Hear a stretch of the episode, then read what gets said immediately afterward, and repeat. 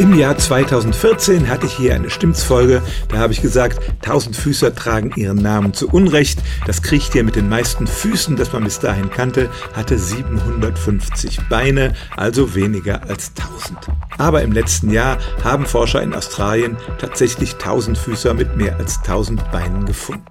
Die lebten 60 Meter unter der Erde. Man hat sie in Bohrlöchern gefunden, die dort zu einem anderen Zweck gebohrt worden waren. Die Würmer waren etwa 10 cm lang, 1 mm dick, also sehr lang und dünn. Und das Tier mit den meisten Beinen war tatsächlich ein 1306 Füßer.